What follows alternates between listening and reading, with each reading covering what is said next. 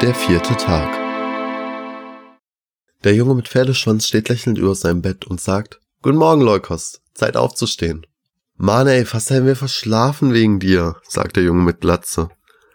Leukos antwortet verschlafen. Nein, die letzten Tage habt ihr nur nicht verschlafen, weil ich so nett war, euch zu weckern.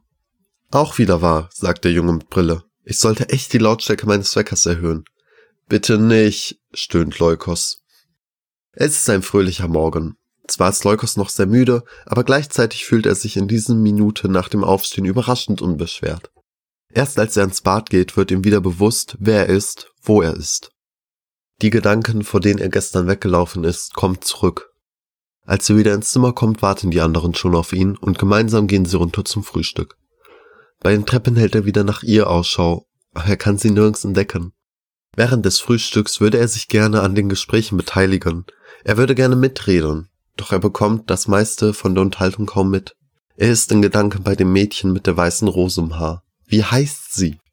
Nach dem Frühstück, als er mit den anderen zusammen aufs Zimmer gehen möchte, wird er zurückgehalten. Leukos, ruft die Lehrerin. Magst du noch kurz hier bleiben? Leukos bleibt stehen, dreht sich um und geht zu ihr. Die Lehrerin fragt ihn leise und mit freundlicher Stimme. Hast du Heimweh, Leukos? Du wirkst so abwesend. Leukos schüttelt den Kopf. Aber was ist da mit dir los? hakt die Lehrerin nach. So kenne ich dich gar nicht. Du isst nur sehr wenig und ziehst dich bei jeder Gelegenheit zurück. Leukos zwingt sich zu einem Lächeln. Nein, versichert er, es ist alles okay. Und gleichzeitig denkt er, dass ihm gar nicht aufgefallen ist, dass er weniger isst als gewöhnlich. Du kannst jederzeit zu mir kommen, falls etwas ist. Wir können über alles reden, sagt die Lehrerin. Danke, aber es ist alles okay bei mir, erwidert Leukos. Die Lehrerin hört seine Worte, weiß aber auch, dass irgendwas mit ihm nicht stimmt. Sie merkt aber auch, wie unangenehm Leukos die Situation ist und wechselt das Thema. Freust du dich schon auf den Ausflug ins Kunstmuseum? fragt sie. Leukos ist kurz verwirrt.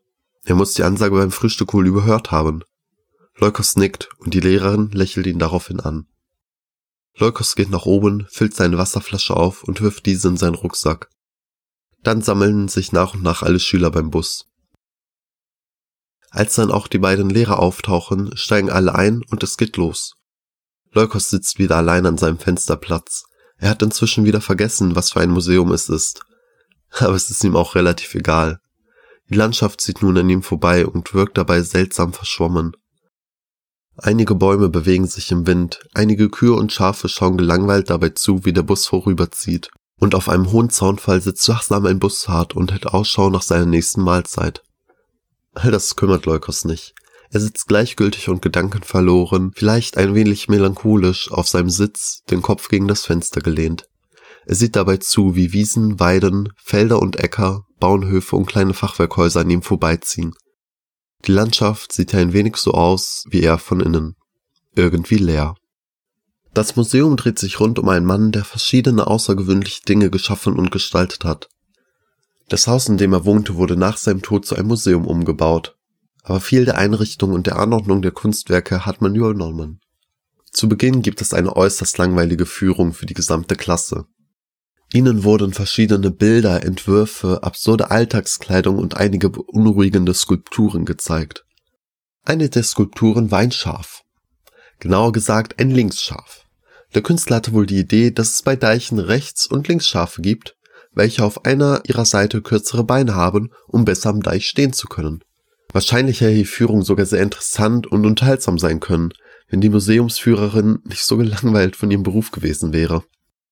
Leukos ist während der Führung tief in Gedanken versunken. Er wird immer langsamer mit seinen Schritten, fällt immer weiter von der Gruppe zurück, ohne es zu merken. Plötzlich steht er vor einer Tür, die eine weiße Rose trägt. Er betritt das Zimmer. Das Zimmer ist eingerichtet wie das Zimmer für ein Kind. Der Raum ist lang und schmal. Die lange Seite grenzt an die Außenwand des Hauses, beziehungsweise das, was von der Wand übrig ist. Denn bis auf ein paar tragende Säulen wurde sie komplett durch große helle Fenster ersetzt. Die übrigen Wände sind in hellblau gehalten. Leukos findet, das passt prima zur Farbe des Himmels. Auf den Wänden sind in feinen weißen Streifen die Umrisse von Rosen gezeichnet. Die Rosenblüten sind so groß, dass einige von ihnen nicht komplett auf die Wand passen, sondern an der Decke einfach weitergehen. Der Boden ist mit robustem Holz ausgelegt. Manche würden sagen, dass dieser rustikale Boden nicht zu den hellen Fenstern und den filigranen Rosen passt. Aber aus einem Grund, den Leukos nicht benennen kann, gefällt ihm das sehr.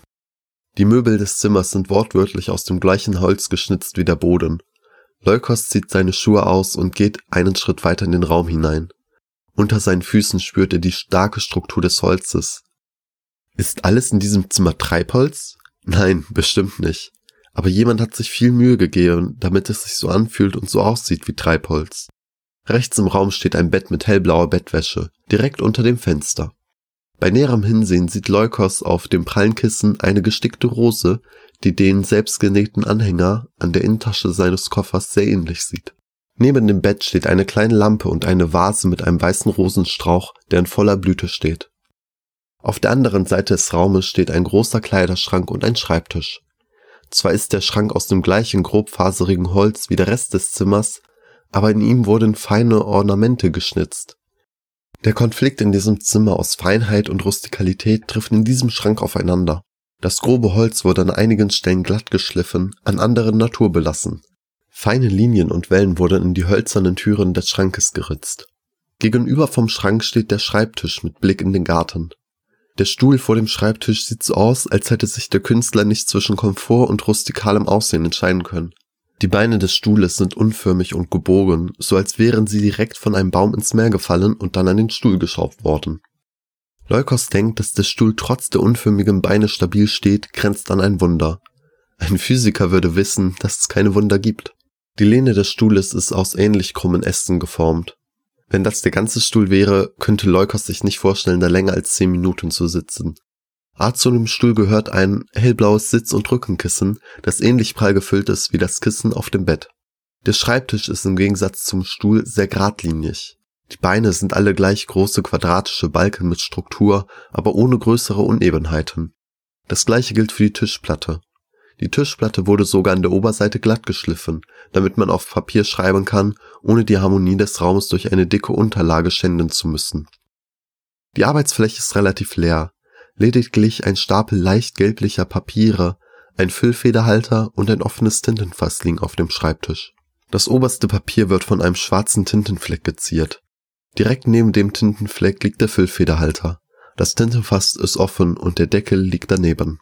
Es wirkt so, als hätte jemand nur kurz den Raum verlassen, um auf Toilette zu gehen, um dann den noch nicht angefangenen Brief zu Ende zu schreiben. Aber die Person scheint nie zurückgekommen zu sein. Die Tinte im Tintenfass ist schon lange vertrocknet und wahrscheinlich würde den Tisch eine zentimeterdicke Staubschicht überziehen, wenn das Museum nicht sehr kompetentes Putzpersonal hätte. Leukos tritt einige Schritte vor und schaut raus in den Garten. Der Garten hat erstaunlich viel Ähnlichkeit mit dem Garten in seinem Träumen. An den Rändern des Gartens wachsen mehrere weiße Rosenbüsche und bilden eine dichte Hecke zu dem Rest der Welt. Vor der Wand aus weißen Rosen kommen die verschiedenen kleinen Wildblumen richtig zur Geltung. Ihre kleinen roten, gelben und blauen Blüten wirken wie kleine Farbspritze auf einer weißen Leinwand. Ein kleiner Vogel fliegt vor dem Fenster vorbei, hüpft ein wenig auf dem gut gemähten Rasen herum, pickt ein wenig in der Erde und als er was gefunden hat, fliegt er wieder davon. Der Vogel fliegt noch einige Male zur Wiese hin und wieder zurück. Leukos fragt sich, was er wohl tut. Wie er so in den Garten schaut, kommt ein Gedanke uneingeladen vorbei. Das hier ist ihr Garten, ihr Zimmer. Leukos weiß nicht, woher dieser Gedanke kommt, aber so schnell wie er kam, ist er auch wieder verschwunden. Er betrachtet die zerzauste Weide in der Mitte des Gartens. Ob es wohl ein Baum oder eine weitere Skulptur ist. Gefällt dir der Garten? Leukos dreht sich ruckartig um. Oh, ich wollte dich nicht erschrecken, fügt sie hinzu. Sie lächelt. Leukos lächelt zurück. Ist das dein Zimmer? fragt Leukos. Ja, antwortet sie. Mein Vater hat es so eingerichtet, als meine Mutter schwanger war. Leukos schweigt kurz, um dann zu fragen, die weiße Rose, wofür steht sie? Ich meine, dir und deinem Vater war sie wohl sehr wichtig. Was bedeutet sie? Also für meinen Vater war die weiße Rose ein Symbol für den Beginn von etwas Neuem, sagt sie. Leukos hakt nach. Was für Bedeutung hat die weiße Rose denn noch? Du bist echt neugierig. Und dir, hält Leukos entgegen, muss man alles erst aus der Nase ziehen. Beide lächeln sich gegenseitig an. Weißt du, fragt das Mädchen mit der weißen Rose im Haar, was meine Mutter immer gesagt hat, wenn ich so viele Fragen gestellt habe? Leukos schaut sie fragend an. Sie meinte immer, dass ich es schon noch erfahren werde, wenn es die richtige Zeit ist. Das Mädchen lächelt. Leukos versteht, was sie sagt, aber versteht nicht so wirklich, was sie damit meint. Er fragt, als du mir vor sechs Monaten eine weiße Rose am Ende des Tages geschenkt hast, Wofür stand sie an diesem Tag? Die weiße Rose sollte meine Bewunderung gegenüber dir ausdrücken, denn ich habe schon an diesem Tag gespürt, dass du der Beginn von etwas Neuem warst. Sie lächelt. Leukos wundert sich über ihre Worte. Als Zeichen der Bewunderung? Bewundert er nicht vielmehr sie und sie schaut auf ihn herab, weil sie so viel weiß und er nicht? Leukos denkt den Gedanken nicht ganz zu Ende. Sie lächelt ihn herzlich an. Er genießt es, in ihrer Nähe zu sein. Auch wenn er viele Fragen hat, so möchte er sie doch nicht noch mehr löchern. Er möchte einfach die Zeit genießen. Sie legt ihren Arm um seine Schulter. Es ist wunderschön. Dann stellt er doch noch eine Frage. Was machst du eigentlich mit den Rosen, wenn sie vertrocknen? Du schmeißt sie doch nicht weg, oder? Nein, antwortet sie bestimmt. So etwas würde ich der Natur nie antun. Nein, wenn die Rose anfängt welk zu werden, dann entferne ich die Blüten und die Blätter, schneide den Stängel ein Stück ab und gebe ein paar Tropfen Honig auf die abgeschnittene Stelle. Wozu der Honig? fragt er interessiert. Das stimuliert das Wachstum der Rose. Dann setze ich den Rosenstängel in den Garten und gieße ihn gut. Und eines Tages, sie deutet noch draußen, sieht der Garten dann aus wie dieser hier. Sie schauen gemeinsam in den Garten, an dessen Rändern sich Mauern aus weißen Rosen auftürmen. Es ist ein schöner Anblick. Das ist einer dieser Momente, wo man sich eine Taste wünscht, um auf Pause zu drücken. Einfach kurz Pause drücken und diesen schönen und harmonischen Moment genießen. Dafür sorgen, dass dieses Gefühl nie weggeht, sondern einfach bleibt. Einfach kurz auf Pause drücken, damit der Winter nie kommt und die Rosenbüsche im Garten bis in alle Ewigkeit blühen. Einfach Pause drücken und sich unendlich lang an diesem süßen Paar erfreuen, das in diesem Moment einfach glücklich ist. Aber das geht nun mal nicht. Deswegen genießen sie einfach diesen perfekten Moment, solange er eben anhält. Leukos? sagt sie leise. Ja? Ich liebe dich. Sie lächelt selig. Ich liebe dich auch. Und dann küsst sie ihn. Magst du mir deinen Namen verraten? fragt Leukos. Sie sagt lächelnd, natürlich, ich heiße Klick. Die Tür geht auf. Leukos erschrickt sich und dreht sich um. Die Lehrerin steht in der Tür und sagt, wir haben dich schon überall gesucht. Warum bist du denn überhaupt in diesen Raum gegangen? Egal, komm einfach mit, die anderen warten schon. Leukos schaut beschämt zu Boden. Er geht in Richtung der Tür und zieht sich seine Schuhe wieder an. Er dreht sich nochmal um, um sich von ihr zu verabschieden, aber sie ist schon verschwunden. Auch der Raum hat sich verändert. Die Rosen, die auf dem Nachttisch stehen, sind alle welk und verlieren ihre Blätter. Einige der Blätter liegen braun auf dem Boden. Leukos ist verwirrt. Er verlässt den Raum und folgt der Lehrerin zu den anderen. Als er wieder zu dem Rest der Klasse stößt, sagt der Junge mit Glatze, Vielleicht sollen wir dir einen GPS-Sender einsetzen, damit wir dich nicht ständig verlieren. Leukos zwingt sich zu einem Lächeln. Er weiß, dass der Junge mit Glatze es vielleicht gut mit ihm meint, aber irgendwas an ihm sorgt dafür, dass Leukos ihm immer noch nicht über den Weg traut. Bevor sie in den Bus steigen, fragt der Junge mit Glatze Leukos noch, wollten eigentlich gleich Uno spielen. Hast du vielleicht Lust mitzuspielen? Leukos nickt. Ihm kommt das sehr gelegen. Wenn er mit den anderen spielt, muss er nicht nachdenken. Diesmal sitzt Leukos nicht allein auf seinem Platz. Der Junge mit den gelben Augen hat sich neben ihm gesetzt, damit es möglichst einfach wird, gemeinsam zu spielen. Trotzdem wurde es nicht leicht. Im Gegenteil, es ist sehr umständlich. Da egal wo man den Stapel hinstellt, kann ihn nicht jeder sehen und auch zum Ablegen müssen die Karten durch mehrere Hände gegeben werden. Dafür ist es umso lustiger. Der Junge mit Brille erklärt eine Sonderregel, die er sich ausgedacht hat, um das Spiel interessanter zu machen. Das hier ist die rote Kommunismus-Null. Immer wenn eine rote Null abgelegt wird, werden alle Karten eingesammelt, gemischt und anschließend neu ausgegeben. Durch diese Umverteilungsmaßnahme wird das Spiel um einiges gerechter, wie ich finde. Kannst ja mal raten, fragt der Junge mit Glatze lachend, wie er auf die Idee kam. Der Junge mit Pferdeschwanz ergänzt, war es nicht nach dieser Runde, wo du irgendwann das halbe Kartendeck auf der Hand hattest? Ey, protestiert der Junge mit Brille, wir hatten uns darauf geeinigt, dass wir über diese Runde nie wieder sprechen. Wer sich seiner Vergangenheit nicht erinnert, ist verurteilt, sie zu wiederholen, zitiert der Junge mit Glatze. Wollten wir nicht spielen? mischt sich der lächelnde Junge ein und versucht die Diskussion zu beenden, bevor sie richtig Fahrt aufnimmt. Der Junge mit Brille will kurz widersprechen, doch dann sagt er, das meine ich auch, und beginnt damit, die Karten auszugeben. Sie spielen mehrere Runden.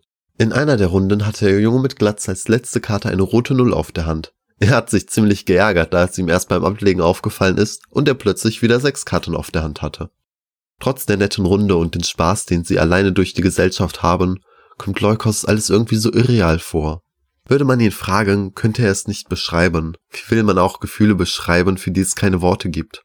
Am ehesten könnte man es anhand eines Baumes erklären. Wenn er aus dem Fenster sieht, sieht er keine Bäume, obwohl da mehrere stehen. Er sieht einen braunen, zylinderförmigen Körper, der seltsam verformt ist. Andere Zylinder wachsen aus diesem in komischen Krümmungen hervor. Sie scheinen eine gemeinsame Aufgabe zu haben, den unförmigen grünen Deckel daran zu hindern, herunterzufallen. Leukos schüttelt sich kurz. Alles wirkt so irreal, als wäre es nicht von dieser Welt. Vielleicht ist er ja auch einfach nicht von dieser Welt. Er schüttelt sich wieder. Ihm gefällt nicht, was er sieht, spürt und denkt. Er ist froh, dass er mit den anderen Jungen zusammen spielt, sonst könnte er sich zu sehr auf seine Gedanken konzentrieren. Als sie dann am Schullandheim ankommen, fragt der Junge mit den gelben Augen Leukos, wieso bist du im Museum eigentlich verloren gegangen? Naja, antwortet Leukos zögerlich. Ich war in Gedanken und bin wohl zurückgefallen und, und als dir das aufgefallen ist, hast du wohl die Gruppe gesucht, fällt ihm der Junge mit Pferdeschwanz ins Wort. Leukos sagt nix und ist froh, dass er die anderen nicht anlügen muss. Sie gehen noch kurz gemeinsam in ihr Zimmer, um die letzte Runde Uno zu Ende zu spielen, bevor es dann Abendessen gibt. Leukos isst lustlos den Nudelauflauf, den es heute gibt. Den anderen scheint es zu schmecken. Sie unterhalten sich über irgendwas, aber Leukos hört nicht zu. Nach dem Essen geht Leukos direkt ins Bett. Auf der einen Seite hat er keine Lust, weiter wach zu sein. Auf der anderen Seite möchte er nicht wieder verschlafen. Die anderen wünschen ihm eine gute Nacht, aber er hört sie nicht. Er macht sich bettfertig, legt sich hin, zieht die Decke über seinen Kopf und schläft ein. In seinem Traum ist er wieder in dem Garten mit den Rosenbüschen. Es ist eine friedliche Atmosphäre. Die Sonne scheint, ein warmer Wind weht und die Vögel zwitschern in der Ferne. Egal wo er hinsieht, überall wachsen Rosenbüsche aus der Erde. Klick, er fragt sich, wo wohl eine Tür aufgegangen ist. Wenige Sekunden später explodiert der Rosenstrauch direkt vor ihm. Er wird von der Druckwelle weggeschleudert und fällt zu Boden. Weiße Rosenblätter segeln um ihn herum zu Boden. Alles tut ihm weh. Klick. Er springt panisch auf und fängt an zu rennen. Klick, klick, klick. Egal wo er hinrennt, überall klickt es, überall explodiert mit lautem Knallen Rosenbüsche. An den verkohlten Stellen schießen atemberaubenden Tempo neue Büsche in die Höhe, die langsam anschwellen und dann sofort explodieren. Leukos rennt und rennt, aber der Garten nimmt kein Ende. Egal wo er hinrennt, egal wo er hinsieht, überall sind Rosenbüsche, überall klickt es leise, überall sind laute Explosionen. Er rennt immer weiter und weiter in der Hoffnung, dass wenn er nicht lange stehen bleibt, kein Busch neben ihm in die Luft geht. Die Luft ist erfüllt von dem Geruch nach verbranntem Fleisch. Leukos rennt weiter und immer weiter. Klick. Das war ganz nah. Er rennt weiter, doch direkt in sein Verderben. Der große Busch vor ihm schwillt an und explodiert. Er schreit und landet auf dem Boden. Er will wieder aufstehen, aber er kann sich nicht mehr bewegen. Ist er verletzt? Erst jetzt fällt ihm auf, dass die Rosen ihre Farbe gewechselt haben. Ihr unschuldiges Weiß hat sich in ein Blutrot verwandelt. Nein, sie haben nicht einfach die Farbe gewechselt. Es ist Blut. Wessen Blut? Klick. Das war der Busch direkt neben Leukos. Mit einem lauten Knallen geht dieser in die Luft. Leukos schreit.